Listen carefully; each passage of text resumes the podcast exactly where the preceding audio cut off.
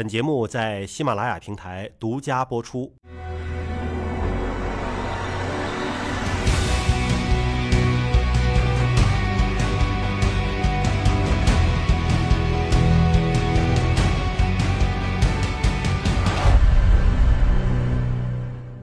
哎，关于疫苗哈，我有一个问题，比如说以前二价先上市了，我已经打了二价疫苗了，后来出了四价，还有现在的九价，叠加的再去注射，可以这样其叠加吗实没有必要，哦，没有必要没有必要啊！你二价四价就已经有百分之七十的保护了，对吧？就没有必要再打了。您是从防范的角度说没有必要，我不差钱儿啊，关键是 不差钱儿的话，你这个，呃，你也是一个卫生呃这个医疗资源的一个浪费呀、对吧？你再打的话，再加强有啥意义？最主要我们是要预防的就是十六和十八，毕竟一个疫苗它也会有一些这样注射的这种风险呀，啊、非常虽然非常罕见，但是也不是没有啊，对吧？没有必要做的事情，我们尽量是不建议做了。嗯嗯，我觉得您透露出一个信息，也是您的一个一直在强调的一个观点，就是不要做没有必要的事情。对，就哪怕是这个医疗的条件、医疗的措施，包括你个人的经济能力都能够承受，但是如果不是必须要这么做，就不要去。哎，没有必要做这种过度的，嗯。透露出了另外一个误区了，就是一旦检测发现 HPV 某一个型别是阳性，心理建设的问题。哎，可能医生跟你说了这个是低危型别，这个问题不大，你的随访结果也是好的，但是他自己可能成天担心，就是恨不得你天天给他查一遍。呃，岁数也不大，呃，这个发现 HPV 感染没几年，拿着厚厚的一摞的化验单，恨不得一两个月去查一次，这个完全没有必要。HPV 的转阴，刚才我们也说过了，大概是两到三年，是有百分之八十到九十的几率，所以最少我们也建议一年复查。啊，你频繁的复查又有什么意义啊？啊，所以更多的还是应该听专业医生的建议。就聊宫颈癌吧，还是一个妇科的恶性疾病，但是对于女性来说，我们还有很多呃所谓的良性的啊妇科的疾病。这些疾病虽然没有危及到生命，但是也会给我们女性带来很多健康的困扰。闹心的，尤其现在呢，家里有孩子的嗯啊，有一些呢，这个生女儿的嗯啊，那就真的是很小的孩子就开始担心他的这方面的问题了。是的，是的，我了解到现在在儿童医院哈，有一些应该说是在十岁左右的小女孩已经提前进入了青春期，然后呢去就诊的这样的小患者是越来越多了。啊，这个有啊，啊，而且还是比较常见的您指的这个十岁来看妇科，就十岁就已经有月经了。啊。对，有的可能七八岁就会有了。我的天哪！对，就是所以呢，这个真的是应该嗯高度的重视了，尤其是家长要重视这个，要注意观察。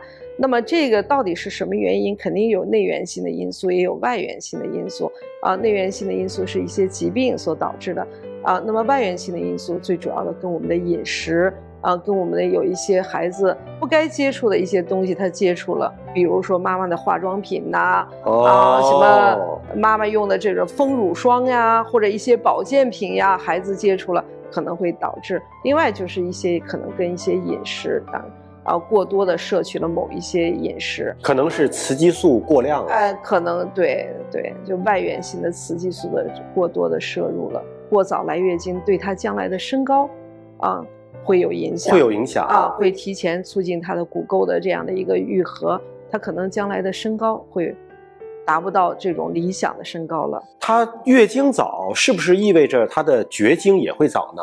这个好像还没有这么绝对的，没有这么绝对的。那是不是意味着她有可能她的一生暴露在雌激素暴呃比较多？那会不会导致呃肿瘤的一些发啊生，是女？性肿瘤，像乳腺癌啊、卵巢癌啊？哎，对，有这样的一些可能性嗯啊、但是呢，目前来说并没有绝对的这样的一个证据的话，那么最主要的就是说，他对他的心理上、对他的身体上会有一些影响啊、所以呢，对于一些这个呃有女孩子的这样的一个家长，那就要更多的关注了，是吧？呃，主要是饮食呀、运动呀这些都要。另外呢，就是一旦发现女孩发育了啊，那你就要注意她的发育的时间了。你如果八岁以前就有了第二性征的发育，那还是应该及时的带她到医院去就诊，去查一查什么样的原因导致了她出现这些症状。你说这孩子如果说是没有出现这些症状的时候，我注意饮食啊，注意这个不要让他碰那些化妆品啊，还有用。这孩子如果说不到十岁已经出现了月经了，已经发育了，去看您也没有办法呀。有办法呀，有办法呀。啊，那么如果是你这种接触了这个东西，我们是不可以避免它再接触。啊，这也是一切断这个对。如果我们找不着任何的问题，我们现在也可以用药物。然后来抑制它的下丘脑垂体卵巢的这样的一个发育，让它尽可能的把它的月经往后推，啊，让她达到理想的身高了以后，我们再把她药停了。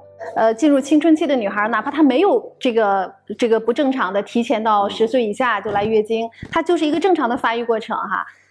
刚刚来月经的头几年，可能也不会特别的正常，不管是周期呀等等啊，都不会特别正常。这种太多了。我觉得这种焦虑可能并不是孩子本身，而是家长所为孩子带来的。啊，其实，在这个月经的初潮以后，大概两年到五年之内，可能月经都不太规律。啊，这个呢，其实是我们只要关注它就可以了。啊，如果确实是，比如说三个月、半年不来，那我们该及时的带孩子到医院就诊。而我们有些妈妈呢，是什么呀？恨不得。从第一次来，他就一定要让他规律啊！一到是呃三十天不来，他就紧张的不了了，就带孩子来看病。这种过度的干预也是没有必要的啊，因为他的孩子的这个发育，尤其是他这个生殖轴、下丘脑垂体、卵巢的功能，它是需要一个时间的啊，逐渐的成熟的啊，这个时间两到五年啊，所以不要着急啊。但是在这个过程当中，一定是要教会孩子。啊，来进正常的这种生活方式，会有什么样的影响？那可能会，比如说特别的胖，那么他会不会有这样的青春期的多囊卵巢综合征呀？等等，这些都是要关注。所以保持一个好的身材，就是很多病可能就不来了，对吧？啊，那这个是健康的饮食和这个呃科学的运动是多么的重要。你今天也非常感谢这个毕慧老师和孟阳老师。节目的最后呢，您能不能对着我们？网络这边的朋友们，来对女性的健康说两句您的寄语。我觉得呀，一种健康的生活方式，一个良好的心态啊是非常重要的。但是呢，年轻女呃这个女性呢，也不要忘了定期呢进行一些检查，尤其是宫颈癌的这种筛查。那么另外呢，就是一旦发现有问题了，应该及时的到正规的医院进行检查，来确定你有问题还是没有问题。医生会给你一个非常专业的这样指导，千万不要过多的听信朋友呀或者一些网络上的这样的一些建议。好，非常感谢毕老师，也谢谢莫阳老师。那么今天节目到这里就全部结束了，感谢各位的关注，下期节目时间我们再会，拜拜。和全名是叫妇女保健科。妇女保健。